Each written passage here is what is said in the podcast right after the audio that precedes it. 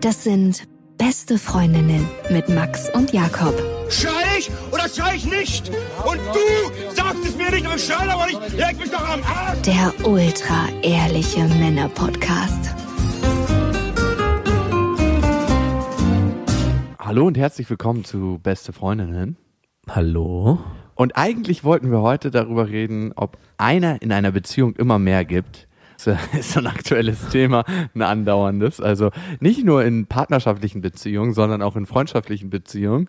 Ja, ich wollte gerade fragen, äh, ist es, bist du auf das Thema gekommen, weil wir vorhin das Thema eigentlich bei uns im Prinzip auch hatten? Ganz ehrlich, du Blitzmerker, was dachtest du denn? ich, sorry, ich stand auf dem Schlauch. Wirklich? Ist es dein Ernst? Es kommt mir erst jetzt. Ich war so auf Mann-Frau-Beziehungen, dass ich dachte, bei Freundschaft ist es was anderes, da zählt das nicht. Doch ich finde, eigentlich lässt sich ja auch die Beziehung, die man zu seiner Freundin hat, übertragen. Und komischerweise bin ich auch da derjenige, wo ich immer das Gefühl habe, ich gebe ein bisschen mehr. Ähm, auf welcher Ebene denn? Emotional oder? Äh, Nein. ich wollte gerade sagen, ey. Hier habe ich nichts zu geben.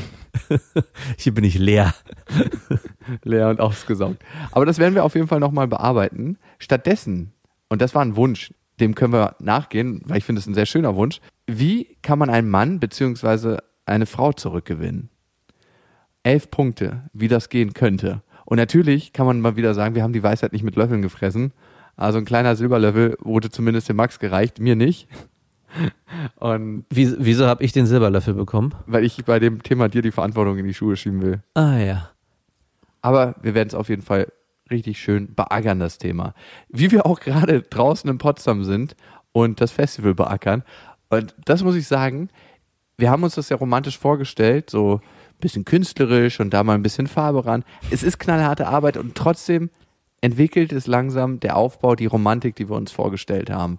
Es entsteht so eine Gemeinschaft. Was mega geil ist, es haben sich sehr, sehr viele freiwillige Helfer gemeldet und man lernt endlich mal euch, also die Hörer kennen so wie ihr aussieht, was ihr macht, äh, wie euer Leben so ist. Und wir laufen natürlich auf dem Festivalgelände nicht den ganzen Tag mit den spitzigen Masken rum.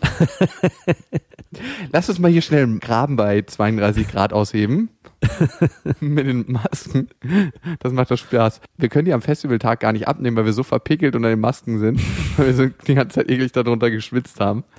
Nee, nee, tragen wir natürlich nicht. Das Festival ist am 28. und 29.07. in Potsdam bei Berlin und kommen werden. Besser als Sex, Herrengedeck, Elf Freunde, Lästerschwestern, Gemischtes Hack, Schwarzes Konfetti, Muckefug, äh, beste Vaterfreund natürlich, Gush Baby, Prosecco Laune, Little Something, Michael Nass, der Berliner Kneipenchor. Wir sind gerade noch mit ein paar Hardcore-Rappern in Verhandlung und DJs, DJs. Es wird einen Töpferkurs geben von Layla von Besser als Sex. Es wird sehr, sehr lustig werden und es wird ein Arschloch geben als Eingang.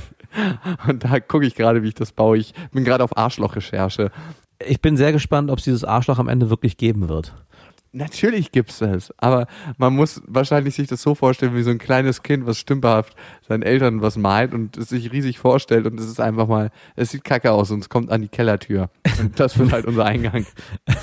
ich, ich sehe das visuell nämlich noch gar nicht. Du hast ja eine ganz konkrete Vorstellung, wie also du das mit den Hölzern bauen willst, aber ich bin gespannt am Ende. Wird es auch angemalt? Malst du das auch so, so leicht rötlich, wie so ein Anus halt so ist oder bleibt der offen? Also wie darf ich mir das eigentlich vorstellen? Also die Rosette, wo man dann letzten Endes durchsteigen muss, das wird mit Stoff genau. bespannt. Muss man auch so reinkriechen? Ja, hast du Ace Ventura gesehen, wo der mhm. aus dem Arschloch von dem Ding rauskommt. Von dem ah, von dem Nashorn, ja, perfekt. Genau. Also so, nicht ganz so eng, aber so in der Form hatte ich es mir irgendwie vorgestellt. Nein, es wird ein bisschen freier, dass man nicht, also gerade Leute, die so ein bisschen Platzangst haben, die werden da keine Platzangst kriegen müssen, sondern es wird ein bisschen freier, aber man muss schon durch die Rosette durchgehen, um aufs Gelände zu kommen. Also die Arschbacken sollen so hölzern werden, aus verschiedenen Hölzern geformt. Und ja, also ich sag die ganze, du kennst mich dort, ich, ich sag die ganze Zeit, ich habe schon einen Plan und ich weiß ganz genau, wie ich das baue, aber letzten Endes werde ich es erst wissen, wenn ich es mache. ich bin gespannt. Ich will der Erste sein, der durch dein Arschloch durchgehen darf. Oh Gott. hat, hat das auch was ganz anderes, das Wort in den Arsch kriechen. Das ist ja der Presseeingang, der es wird. Übrigens, wenn ihr, wenn ihr irgendwo in einer Redaktion arbeitet und sagt, das muss ich sehen und da muss ich berichten von, schreibt uns gerne an auf der Seite auf die-ohren.com. Da gibt es nicht nur die Karten, sondern auch die Presseakkreditierung. So, bevor wir zu den wertvollen elf Punkten kommen, möchte ich noch ganz kurz natürlich sagen, wenn ihr den Festivalaufbau ein bisschen begleiten möchtet, folgt uns gerne auf Instagram. Da posten wir täglich unser Scheitern und die einzelnen Steps. Es sind uns auch schon gute Ideen gekommen. Wir stellen zurzeit gerade die Bühne auf, haben das Fundament gemacht, jetzt kommt die Plattform und sind natürlich parallel schon am Dekorieren. Es soll leicht künstlerisch angehaucht sein. Ich weiß nicht, soll ich schon so, so eine andere Idee verraten, die ich hatte? Nein. Okay, Nein, okay, okay. beim nächsten Mal. Den, den, den Rest auf Instagram und Facebook. Ähm, noch eine Rezension, die wir auf iTunes bekommen haben. Ihr könnt uns natürlich abonnieren auf iTunes, Spotify, Deezer. Und zwar, da schreibt Plain Music quasi der One-Night-Stand unter dem Podcast, zu dem man dann doch immer wieder zurückkommt, wenn gerade nichts Besseres zur Hand ist. der Notnagel unter den Podcasts. Ist es äh, eine Ein-Stern-Bewertung? Nee, es ist tatsächlich eine Fünf-Stern-Bewertung. Wow. Wie auch immer es dazu gekommen ist. Und Laurie schreibt, eurem Podcast höre ich echt gerne. Dabei kann man die Männer immer so schön hassen. Mm. Auch schon. Na gut, mal gucken, ob wir ein bisschen Hass erzeugen. Elf Punkte, wie man einen Mann zurückgewinnen kann. Und ich meine, wir haben ja das als Hörermail bekommen und es passt eigentlich organisch super zu den Liebeskummer-Podcasts, die wir gemacht haben, weil jetzt sind so circa drei Wochen verflogen. Man hat sich wahrscheinlich gerade wirklich von seinem Partner getrennt und alles ist gut. Und jetzt. Es war doch gar nicht wieder, alles so schlecht. Und jetzt war doch alles gar nicht so schlecht. Und vielleicht will man ihn jetzt doch zurückgewinnen. Und es gilt für beide Seiten. Also vielleicht will man als jemand, der sich getrennt hat, am Ende jetzt doch diejenige zurückhaben. Oder vielleicht ist derjenige, der äh, getrennt wurde, doch nochmal gewillt, es zu versuchen, ihn zurückzubekommen. Und wir können das natürlich wie immer nur aus der Männerperspektive sagen. Wie man eine Frau zurückgewinnt, das wissen wir nicht. Da sind wir selber schon kläglich dran gescheitert und da möchten wir keine Tricks rausgeben, Tricks und Kniffe. Ich habe ein paar Punkte, du hast ein paar Punkte und meine sind wirklich so billige Taschenspielertricks, möchte ich gleich zu Anfang sagen. Punkt eins: Wenn der Partner, es gibt ja zwei Möglichkeiten, der Partner hat mit einem Schluss gemacht oder man selber hat mit dem Partner Schluss gemacht. Und ich finde, man muss das ein bisschen differenziert betrachten. Ich habe mich jetzt mehr auf die Sicht konzentriert, wenn mit einem Schluss gemacht wurde. Und da gibt es einen ganz günstigen Taschenspielertrick auf der Eins. Nicht sofort wieder melden. Also, dass man sagt, ey, wie geht's dir denn jetzt? Wir sind jetzt beide auseinander und getrennt und wie lebt es dich jetzt so alleine? Ich vermisse dich so. Nachts ist es so einsam im Bett. Natürlich möchte man das sagen und natürlich ist man unglaublich bedürftig und natürlich ist da erstmal ein großes Loch und eine Leere, wenn man sich von einem Menschen getrennt hat, weil der hat ja einfach ein unglaublich großes Zeitkontingent in Anspruch genommen. Man hat seine Freizeit mit dem Menschen geteilt, man hat viel seiner Gedankenwelt mit dem Menschen geteilt und jetzt, wo man seine Freizeit nicht mehr mit dem Menschen teilt, ist es auch oftmals so, weil man ja keine Realität mehr mit dem Menschen lebt, dass die Gedankenwelt um den Menschen, die um diesen Menschen kreist, viel, viel größer wird und präsenter und man noch mehr in den Gedanken bei seinem Partner ist, der sich von einem getrennt hat.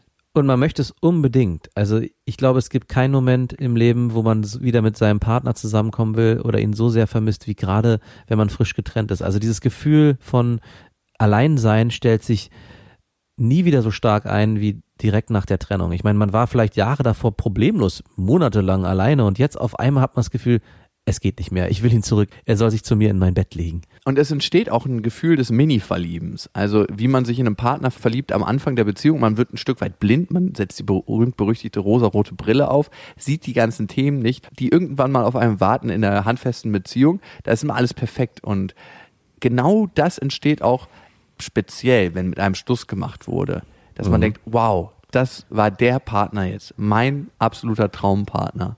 Man setzt diese Brille wieder auf und klammert alles, was negativ war, in den Gedanken aus. Da kann man auf einmal super positiv denken.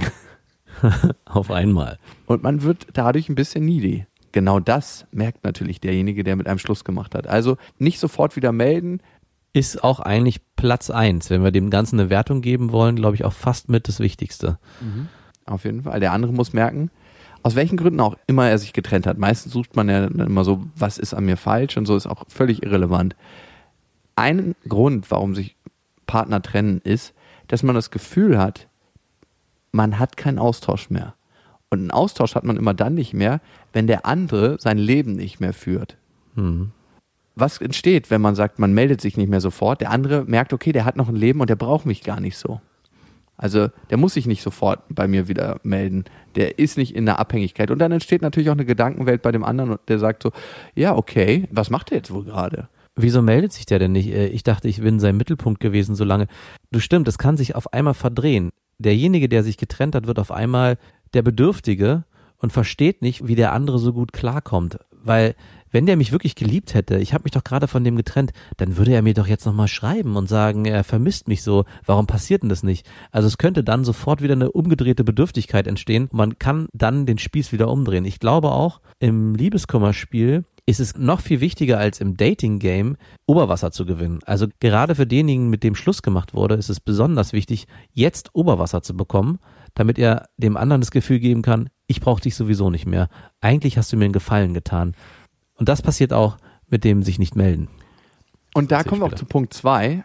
Wenn er schreibt und vielleicht wird er genau aus diesem Grund irgendwann schreiben, weil er denkt so, wow, der, sie meldet sich gar nicht, obwohl ich gerade mit ihr äh, Schluss gemacht habe. Irgendwie müsste sie ja in einer Abhängigkeit von mir stehen.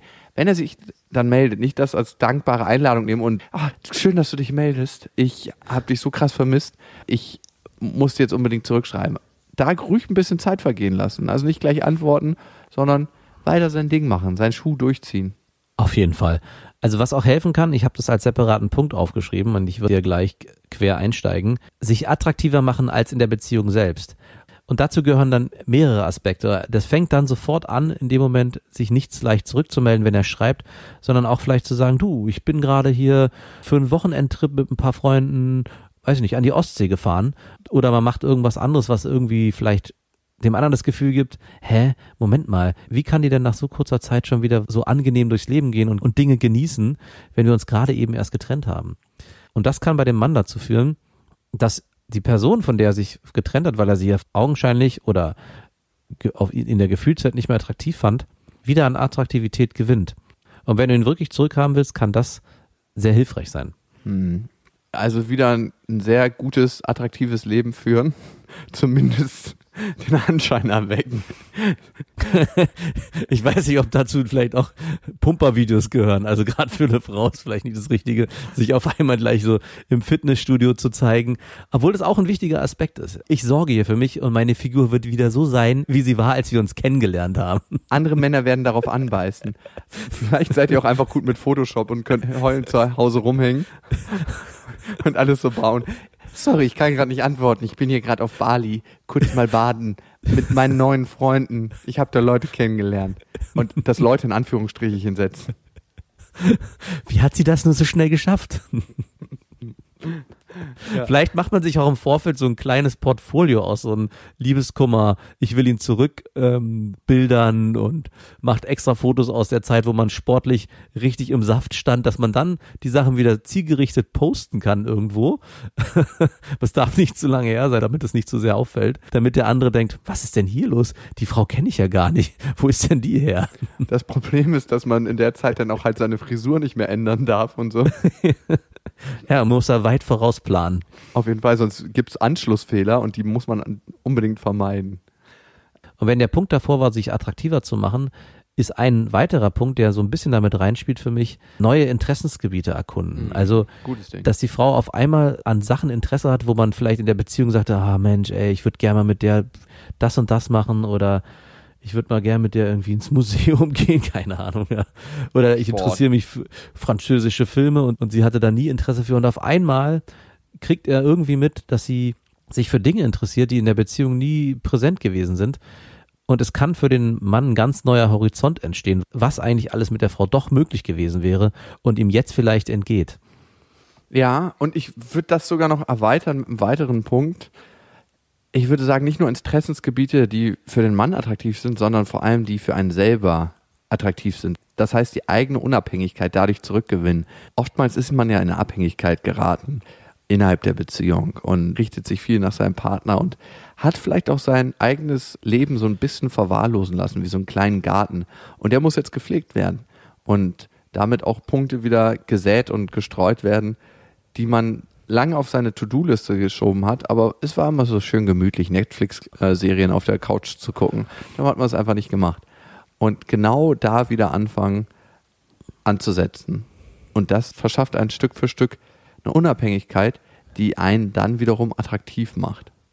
Vielleicht auch Dinge unternehmen, die man am Anfang der Beziehung mit demjenigen gemacht hat, so dass bei dem auch das Gefühl aufkommt, ja stimmt, ich erinnere mich, am Anfang war ich ja ganz viel mit ihr im Fitnessstudio oder Du, verreist. Fitnessstudio, Es gibt nur ein Thema. Pumpen, pumpen, pumpen.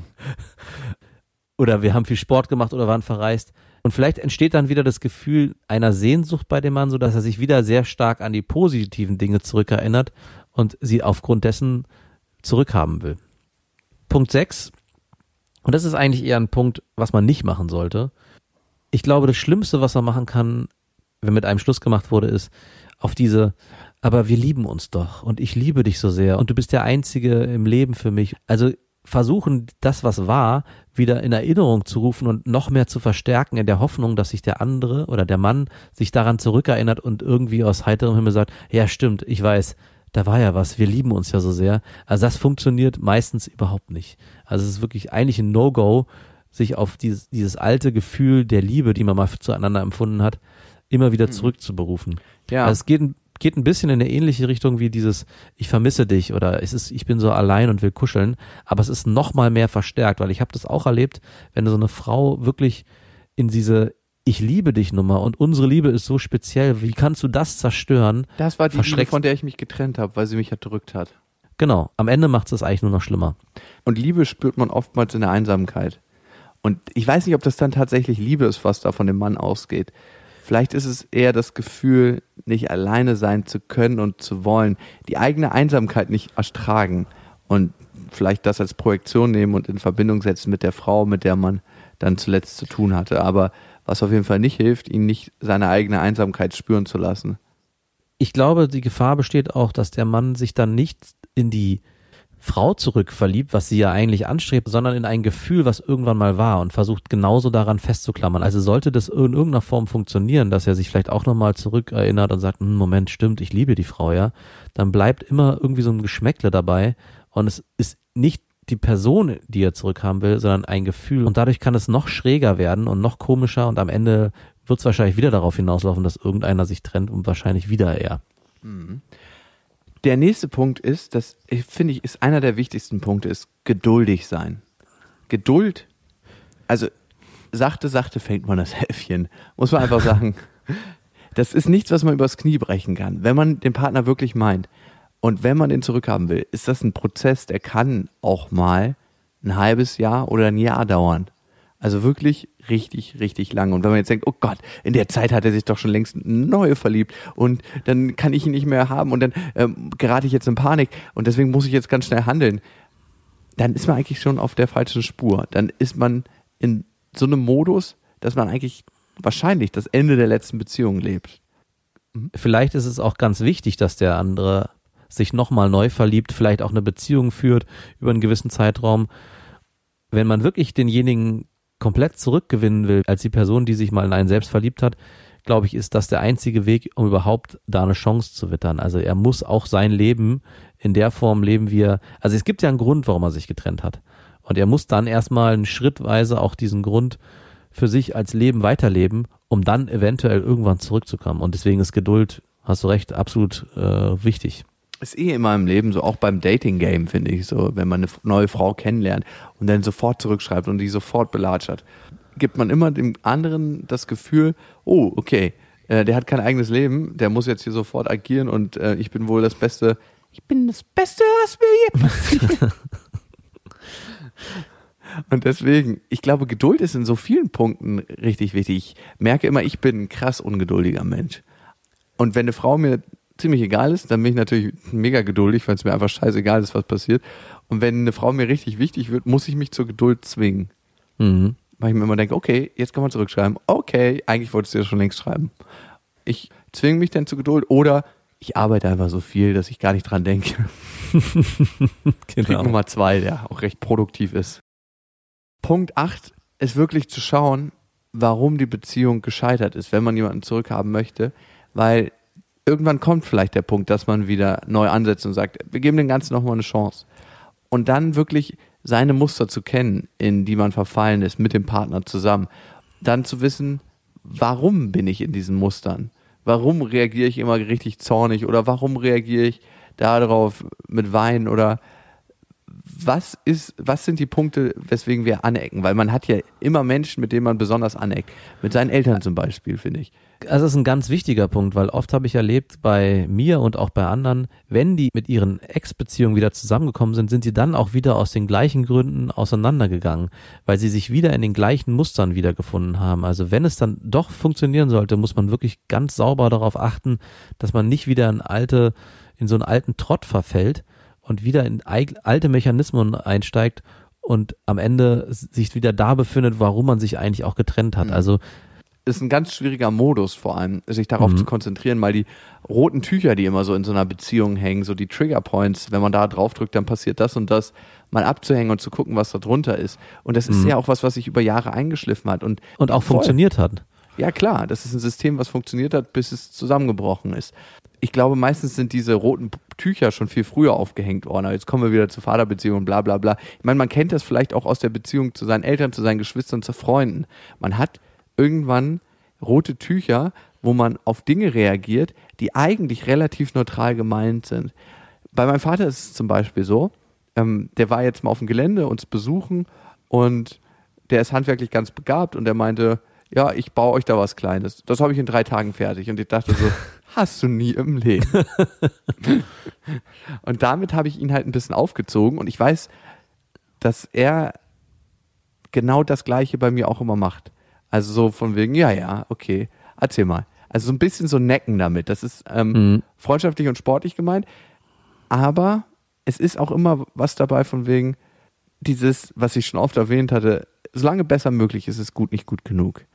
Zeig mal, was du kannst. Beweis dich mal hier. Jetzt, jetzt hol mal den Hammer raus. Und äh, wir haben es auf die Spitze getrieben. Äh, ich bin dann rumgegangen auf dem Gelände und habe geguckt, was noch so zu erledigen ist und habe meinem Vater gezeigt, so äh, dieses kleine Hundehäuschen müsste mal abgerissen werden. Das passiert in zehn Minuten. Und er so, ja, ja. Und ich so, wollen wir wetten? Und er so, ja, mach. Und ich so, hol mal dein Handy raus. Habe ich mir halt Handschuhe angezogen und so ein richtiges, dreckiges, räudiges Hundehäuschen einfach so abgerissen und ich dachte, da wäre jetzt ein toter Hund drin. Und ich habe es in 6 Minuten 33 geschafft. Ich habe richtig krass geschwitzt und es war einfach mal ein Arbeitstempo, was man normalerweise natürlich nur so 20 Minuten vielleicht durchhält. Aber genau dieser Modus, das sind unsere kleinen roten Tücher. Das sind noch Neckereien, aber es gibt es natürlich in unserer Kommunikation, wenn wir miteinander sind, auch viel, viel stärker so, ja, ja, mhm. laber du mal. Und laber du mal. Also wir glauben uns das schon, aber da gibt so es so, so einen kleinen Wettbewerb, mit dem wir uns anstacheln. Ähnlich rote Tücher gibt es auch in der Beziehung. Bei mir in der Beziehung ist es zum Beispiel so, dass ich mir denke, wenn meine Freundin was bestellt hat, ne, was ich jetzt nicht unbedingt gebrauchen kann. Deswegen hat sie es ja auch bestellt und nicht ja. du. ist es oftmals so, dass sie sagt, du, äh, bei mir ist ein Paket gekommen, kannst du das mal bitte von den Nachbarn abholen? Weil bei uns im Haus gibt es einen, der mal alle Pakete in, entgegennimmt. Der schreibt gerade seine Doktorarbeit und der ist unten im Haus und der ist im Erdgeschoss. und ist, wenn bei dem die Tür aufgeht, dann denkst du, du bist irgendwie bei einer Postfiliale. Da stapeln sich nur die Pakete. Bei dem klingelt es bestimmt 20 Mal am Tag. Und dann muss ich immer das Pakete abholen. Ich, ich werde teilweise richtig zornig innerlich, weil ich mir denke, ey, dein Scheiß kannst du einfach selber abholen. Wenn mhm. mich jemand anders fragen würde, würde ich einfach denken, so, ja, kann ich ja mal machen. Aber es sind so rote Punkte. Ja. Kenne ich auch. Autofahren ist bei dir, ne? Autofahren ist bei uns immer so ein Thema, wo ich jedes Mal, wenn ich die Autofahrt mit meiner Freundin hinter mich gebracht habe, warum fahre ich eigentlich hier und warum fährst nicht du? Weil ich glaube, ich bin ein mega entspannter Beifahrer. Also bei mir kannst du über rote Ampeln fahren, was auch immer, ist mir eigentlich scheißegal. Aber bei meiner Freundin, die fährt eigentlich selbst, wenn ich fahre und sagt mir, kennst du das, wenn du bremsen musst, dann siehst du ja, vorne sind Autos, ich muss jetzt bremsen. Bis es bei mir am Fuß angekommen ist, dauert es halt so einen Bruchteil einer Sekunde. Mhm. Und meine Freundin sagt eigentlich immer, sobald sie das sieht, du musst bremsen. Und oh, nervt sag, das, ey. Und ich sag dann so, ja, ich weiß, ich bremse, aber ich kann halt nur so schnell bremsen, wie mein Körper funktioniert. Und wenn du mir das in dem Der Moment. halt sehr langsam. mittlerweile. Und wenn du mir das in dem Moment sagst, wo du es wahrnimmst, habe ich es auch wahrgenommen. Vor allem also dauert dann noch ab vom Bremsen, du bremst genau. später. Und was dann noch passiert, ist noch viel gefährlicher. Ich fange dann an, unaufmerksamer zu werden, weil ich ja weiß, ich habe die ganze Zeit neben mir so einen Schießhund, der auf alles achtet. Also kann ich ja eigentlich, eigentlich kann ich blind fahren. Eigentlich wären wir das perfekte Duo, um blind zu fahren. Ich, Stimmt. Äh, du lehnst dich auch gerne dann zurück in so eine Situation, ne? Genau. Auch, Mach du mal. autonomes Fahren mit meiner Freundin. Hm. Okay, diese roten Tücher, also ich arbeite an denen. Ich denke, Max, du arbeitest auch ein bisschen an denen, oder? Ab und zu mal? Äh, wenn's, wenn's sein muss, dann arbeite ich mal an roten Tüchern. Und manchmal reagiert man auch einfach mit Resignation darauf. Aber ich glaube, eine gute Gelegenheit ist auch natürlich, sich nochmal bewusst zu machen, was war da eigentlich und warum habe ich so reagiert und bei wem reagiere ich noch so? Weil meistens ist es so, wenn man bei einer Person komplett ausrastet oder komplett sich angegriffen fühlt oder komplett sich verletzt fühlt, dann reagiert man bei einer anderen Person ähnlich bei dem Thema. Da muss ich sagen, das habe ich ganz anders erlebt. Alter, Also wenn ich, wenn, Alter, wenn wir einen Roadtrip hätten und ich dir einfach mal nonstop über 14 oder 20 Tage sagen würde, wir waren ja Estland, Lettland, Litauen auf dem Roadtrip. Ja, ja, ja, halt, ich unterbreche dich. Natürlich, wenn du das gleiche Muster dauerhaft wiederholst, würde ich dann auch irgendwann so reagieren. Aber am Anfang bin ich absolut verständnisvoll, wenn jemand eigentlich genau das gleiche Muster zeigt, was mich in der Beziehung aufregt, aber dann zum ersten Mal. Mir fällt jetzt nichts ein. Ich weiß nicht, würde zum Beispiel, wenn einer keine Ahnung, äh, die Milch so in den Kühlschrank stellt, wie es mich bei meiner Freundin vielleicht aufregen würde. Wenn es ein anderer machen würde und ich würde das erleben, ich sagen, ja, ja, ist doch kein Problem. Man ist da erstmal viel, viel entspannter mit dem. Erst wenn man die Person besser kennenlernt und seine Eigenarten auch kennt, dann stört man sich erst an denen. Und deswegen ist es, glaube ich, auch so wichtig, dass man diese Muster, was wir vorhin hatten, dass man die wirklich immer wieder überprüft und guckt, ist das ein Muster, was mich bei dieser Person triggert?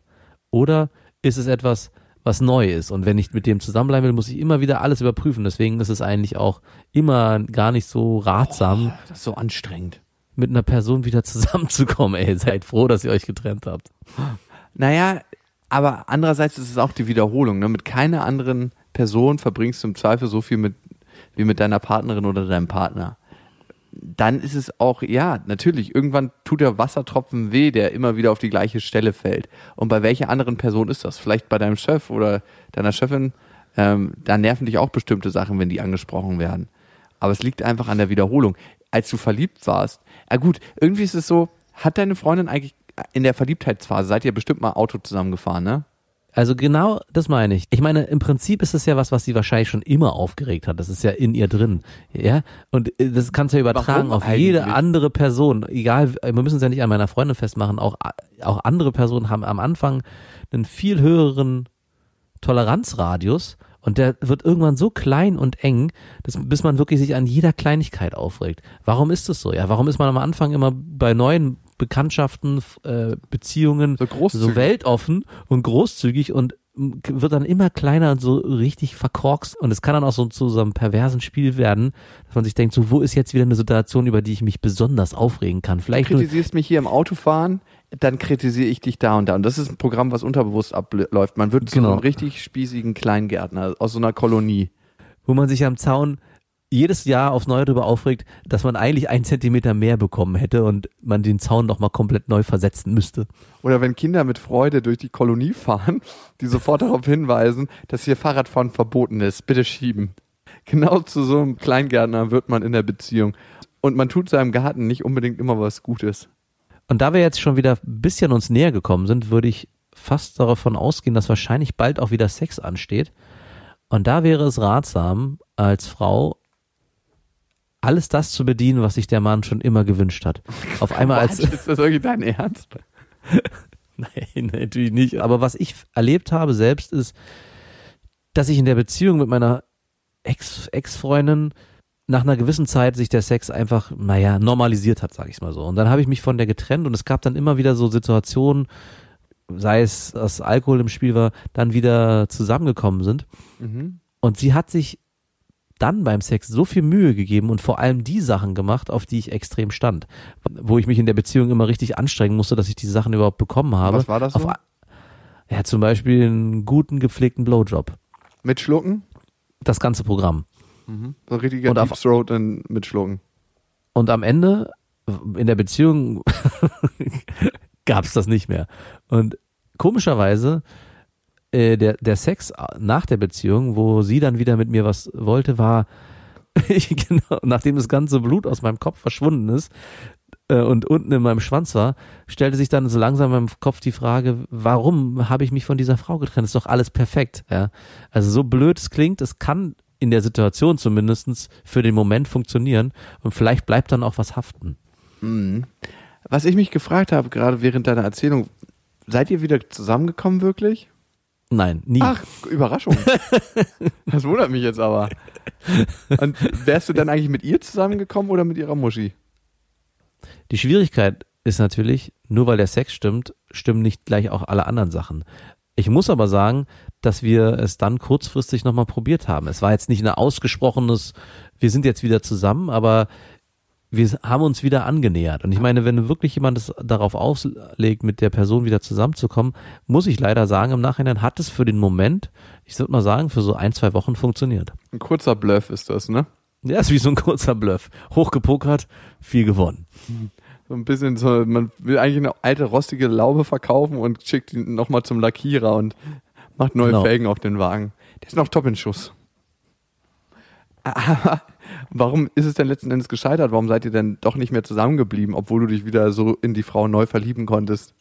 Ich habe mich ja nicht neu in die Frau verliebt. Es war für den Moment einfach nur ein oberflächliches Bedürfnis, was so stark befriedigt wurde, dass ich alles andere kurzzeitig ausblenden konnte. Und nach einer gewissen Zeit stellen sich dann aber, also das Perverse ist ja, dass sich trotz des guten Sex, und der ist auch so geblieben, auch der wurde dann irgendwann wieder monoton, beziehungsweise hat er dann nicht mehr ausgereicht, um alles andere auszublenden, was die eigentlichen Probleme waren. Und von daher sind wir wieder bei dem Punkt Muster, muss man natürlich versuchen, die anderen Sachen auch auszubügeln, wenn man es wirklich ernsthaft meint. Wir kommen zu Punkt 10. Und für mich einer der wichtigsten Punkte, eigentlich der wichtigste Punkt. Wenn man jetzt alle diese Punkte aus der Liste befolgt hat und innerlich so ein Stück weiter die abgenickt hat, dann ist man noch in genau der Abhängigkeit, aus der man sich eigentlich befreien sollte. Weil man dann alles für seinen alten Partner macht und sich selbst oftmals dabei verliert. Alles ist so stark auf den ausgerichtet, man ist nur so eine oberflächliche Schicht, die sagt, ach, ich tue so, als ob ich total unabhängig wäre und ich mache das und das, damit er denkt, dass ich viel Spaß habe und ich besorg's ihm richtig beim Sex. Den Punkt halte ich übrigens für krassen Schwachsinn. Also es ist nur, weil man kennt das ganz genau, man ist mit einer Frau nicht mehr zusammen. Also ich hatte es bisher tatsächlich nur bei Affären, bei Freundinnen, ich bin nie, sorry, korrigieren, äh, einmal gab es einen Ausrutscher, sonst hatte ich mit keiner einzigen Ex-Freundin von mir Sex, weil ich das eben nicht wollte, diese Emotionalität oder diese Pseudo-Emotionalität wieder aufleben lassen. Aber mit Affären hatte ich es noch und nöcher. Und natürlich entsteht da nochmal ein anderes Level. Also es ist so, als ob man auf einmal weiß, renn um dein Leben. Also renn um das Leben der Affäre oder renn um das Leben der Beziehung. Und da geben sich beide besonders Mühe. Und natürlich wird es dann auch ziemlich geil oftmals. Aber es kann nie über die Sachen hinwegtäuschen, weil man sich immer ein Stück weit auch für den anderen verstellt. So wie man sich am Anfang verstellt hat, als man sich verliebt hat. Also es ist ja was ganz Natürliches, das was Hormonelles, verstellt man sich beim Zurückgewinnen auch wieder. Und ich glaube, wahrlich zurückgewinnen kann man nur jemanden, wenn man es gar nicht so wirklich versucht. Oh. Also wenn man eher bei sich selber bleibt und guckt und schaut, was kann ich für mich machen? Und nicht, was kann ich dafür machen, dass der andere mich wieder wahrnimmt? Und damit kommen wir zu Punkt 11. Kann man einen Mann wirklich wieder zurückgewinnen? In Einzelfällen ja, aber ich glaube, das Wichtigste ist, da gibt es zwei Komponenten. Einmal, ich bin die Aktive, die zurückgewinnen will, oder der Aktive, wenn wir von Männern reden. Und dann braucht es auch noch eine andere Aktivität von dem anderen. Und die kann ich in dem Sinne nicht beeinflussen, weil der andere ist ein freier Mensch. Mhm. Willst du damit sagen, dass unsere elf Punkte-Liste eigentlich hinfällig ist? Ich glaube, die geben ganz gutes Handwerkszeug mit. So ein paar kleine, kennst du das? Wenn die Hütchenspielerbanden stehen und man weiß auf einen Blick, wer sich in die kleinen C&A-Anzüge reingepresst hat und dazu gehört die Frau in dem Business-Kostüm, die gerade von der Bank wiederkommt, angeblich und man genau sieht an allem, was sie ausstrahlt, dass sie nie im Leben bei der Bank arbeitet. und dann die anderen, die sind halt auch immer alle so, sie ähneln sich so ganz stark vom, vom Grundstil her, dass man einfach genau weiß, wer dazu gehört. Und diese Hütchenspielertricks, das waren gerade unsere elf Punkte in der Liste. die am Ende eigentlich zu nichts führen. Und immer wenn sich ein dämlicher Tourist darauf einlässt und sagt, ah ja, hier versuche ich mal mein Glück. Hier kann ich da schnell das Urlaubsgeld wieder reinholen. Ich setze erstmal nur einen 50er. No, schon verloren. Mein Vater hat übrigens mal, der war so blöd und hat da mitgespielt. Der hat ähm, einen 50er, damals 50 Mark gesetzt. Erst lassen sie dich ja gewinnen, damit du mehr Mhm. und mehr setzt. Ne? Hat noch einen 50er gesetzt, hat irgendwie am Ende 250 Mark äh, gewonnen. Dann wusste er natürlich, was kommen wird. Die lassen dich nicht aus dem Kreis raus, bis du alles Geld verspielt hast. Dann hat er sich das Geld genommen, also richtig geschnappt, ist raus aus dem Kreis gerannt und äh, hat richtig Fersengold gegeben und ist um sein Leben gerannt. Und er meinte, er hat es unterschätzt, wie viele tatsächlich doch dazugehören. Er musste sich dann letzten Endes in einem Laden verstecken. Den Laden mussten die verbarrikadieren und die Polizei rufen. Am Ende gehörte der Laden auch noch zur Hütchenspielermafia. Sorry, das ist der Laden, wo die immer reinflüchten. Den haben wir auch gekauft. Mit unserem Hütchengeld. Ja, ich weiß nicht, ich würde eher von dem Hütchenspiel abraten. Hatte ich die Liste befriedigt? Nicht so richtig. Ging so, ne? So wie einmal anblasen und nicht zu Ende bringen. Also eigentlich hat es mich daran erinnert, wie ich selber versucht habe, meine Ex-Freundin damals zurückzugewinnen. Und all die Sachen, die wir hier genannt haben, habe ich versucht und sie haben alle nicht funktioniert. Und es sind, glaube ich, die besten, die man trotzdem nennen kann, weil am Ende muss man den Weg gehen. Und ich glaube, viele waren schon mal in der Situation und haben all diese Sachen probiert, aber sie mussten sie auch probieren, um am Ende zu wissen, dass sie scheitern werden. So wie ich auch lernen musste, dass man damit scheitern wird. Manchmal ist es vorbei und wahrscheinlich muss man es ab einem bestimmten Punkt akzeptieren. Und ich glaube, es fängt dann an, wenn man sich die Frage stellt, wie kann ich ihn zurückgewinnen? Ich glaube, dann ist es eigentlich schon vorbei. Mm, Ja, ich gebe da noch mal so ein paar gesonderte Ausnahmen, finde ich, wenn man jetzt seine Partnerin betrogen hat und eigentlich alles einigermaßen gut lief, dann muss man sich fragen, warum betrügt man seine Partnerin. Aber ähm, wenn sonst von ihrer Seite alles gut lief oder von seiner Seite, dann kann man sich noch mal so gesonderte Fragen stellen. Wie kann ich das Vertrauen wieder aufbauen? Weil da ist man ja an einem anderen Punkt.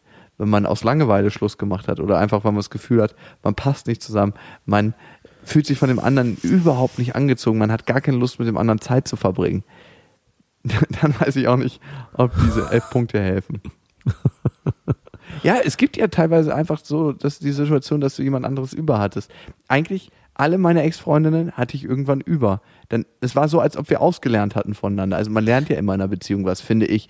Irgendeinen bestimmten Skill nimmt man mit. Die sind schal geworden. Die kleinen Trainerinnen auf meinem Weg konnten mir einfach nichts mehr zeigen. Es hatte so einen bitteren Nachgeschmack jedes Mal. Es schmeckte einfach nicht mehr. Hier habe ich meinen orangen Gurt gemacht, den habe ich jetzt. Danke und tschüss. Ich gehe jetzt auf den Blaugurt zu. Und dann kommt der erste, zweite, dritte, vierte Dan. Und ich finde, wir sind auch am Ende. Damit verabschieden sich die zwei Hütchenspieler der Podcast-Szene, gehen in den Wald zurück auf das Festival und freuen uns, wenn wir euch alle mal live in Farbe sehen.